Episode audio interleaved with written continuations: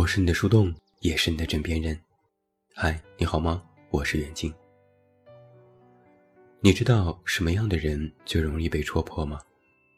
就是那种一直活得很压抑的人。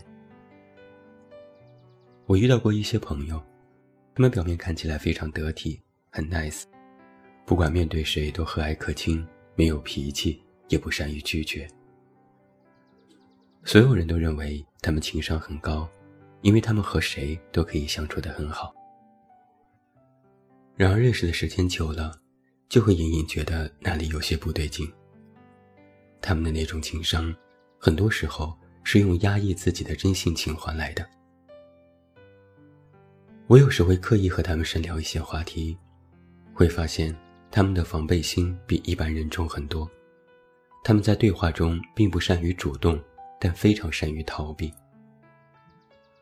如果他们认为我没有攻击性，就会稍微卸下一点防备，也会说一些内心话。说最多的，就是感觉自己每天活得很压抑，过得很辛苦。有些人习惯压抑自己，最开始的原因是渴望得到一个好的人缘。我们都会觉得，只要不拒绝，懂得迎合别人，就会得到别人的喜欢。这听起来没毛病。每个人都宁愿听好听的假话，也不愿意听刺耳的真话。只要你善于迎合别人，那自然会得到许多青睐。而当你要把心中的不满、疑惑、愤怒表现出来的时候，只要一想到别人总说你好脾气、人 nice，就会选择继续压抑自己的情绪。一个情商高的人。的确是一个善于察言观色、审时度势，并做出最适合反应的人。但这是一个充分不必要条件。一个压抑的人可能情商高，但一个情商高的人却不一定是靠压抑自己的真实想法才能够做到。反倒是，一个总是压抑自己的人，会变成一个固化模式的人。就是别人没有办法从你这里得到除了微笑和同意之外的任何其他讯息。你没有什么个人态度，也没什么独到的见解，你唯一会做的就是点头。有人压抑自己是为了保持友好的形象，然后获得别人的喜欢。但你发现没有，所谓的好男孩、好女孩，反而会更少得到别人的在意。一个压抑自己的人，或许人缘不错，别人议论起你都会说觉得你很好，但你没有几个真正的朋友，大家对你都是点到为止。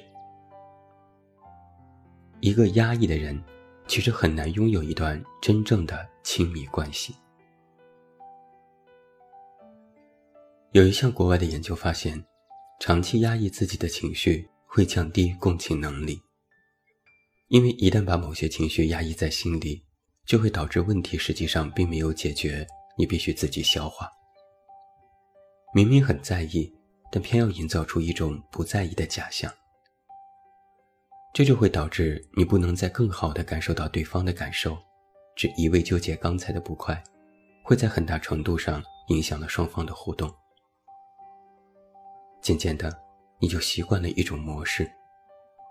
你不需要再去真切地感受对方的情绪，你只需要点头附和，就可以换来表面的太平；也不需要做真正的回应，你做做样子就可以。但人与人之间相处这件事非常复杂，起码不是靠着简单的赞同就能够维系的。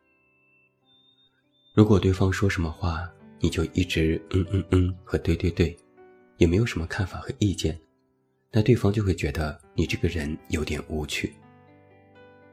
如果对方提出什么要求，你哪怕不满也会说可以，不懂得拒绝，那么对方很有可能也会有恃无恐。最严重的是，如果你一直表现出毫无攻击性的善良，那么就会被欺负。人善被人欺，马善被人骑，没有一点态度的情商，等同于毫无棱角的善良。百无一用。其实我们每个人都有一副人格面具，也就是人设。人设有许多种，但没有人会喜欢不够真实的人。而一个压抑的人，会让内心的情感和外在的表达不够一致，这种状态是会被另外一些敏感的人捕捉到的。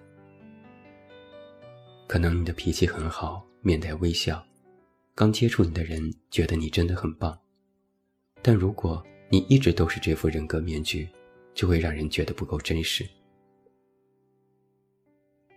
一个让人很难亲近的人是什么样呢？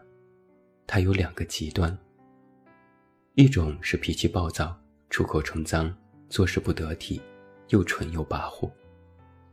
这样的人往往人缘很差，人人唯恐避之不及。那另一种就刚好相反，看起来太过美好，什么都好，反而显得有点假，可远观不可亵玩。远观世界的完美，走近后才发现无法再亲近一步，好像有堵墙。横在中间，别人无法靠近，其实就连你自己都会逐渐迷茫。面具戴的久了就摘不下来了，连你自己都无法认清自己。因为你放弃了独立思考的权利，你只是全面培养了自己迎合的能力。你无法认清自己的情绪，是真的不开心，还是把不开心藏在心里？藏在心里的难过会不会过去，而是应该把它发泄出来。你为了维持自己的完美形象，选择一再压抑，就无法再分辨情绪的好坏，从而会一股脑把所有的情绪都事先藏在心里，然后再装出另外一种情绪表达给别人。最后连你也不知道，你表现出的情绪到底是真是假，然后再自我怀疑。自己是不是变成了一个根本不像自己的人？一直压抑的活着会很辛苦，因为长期压抑自己的想法和情绪，会造成一种后坐力，它会形成一种强烈的攻击力，就像是火山喷发一样，之前憋的时间太久了，一旦喷发，惊天动地。忍了太久，总有忍不住的时候。如果长期压抑，那么这种攻击力的影响会越来越大，要么向外，要么向内，要么伤人，要么伤己。于是我们会看到，有些人平时脾气很好，但一旦愤怒爆发，会非常吓人，别人都搞不明白为什么平白无故会发那么大的火。有些人平时波澜不惊，但很有可能因为一点小事就崩溃。或者别人三言两语就会被戳破，焦虑迷茫到有了抑郁倾向。因为想要获得认同，所以不敢表达；因为渴望理解，所以惧怕冲突。在我看来，这些都是一些得不偿失的事情，因为他们最终伤害到的其实是你自己。你之所以会感觉活得很辛苦，是你其实非常明白。你用压抑自己换来的那些认同和理解，并不是在真正的认同和理解那个真实的自己，而是认同理解了那个你刻意营造出来的自己。这种虚假会让你越来越明白它的不真实，但也会让你越陷越深。所以我说，人应该学会表达，哪怕是表达了不赞同和愤怒，只要不上升到攻击。其实都是一种良性沟通。表达意味着思考，而思考会体现一个人的真实，也会增加一个人的深度。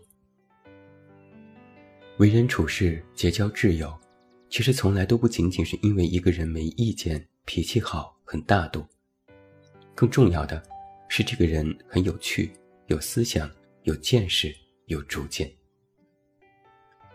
而且。你也完全没有必要获得所有人的认同和赞美吧。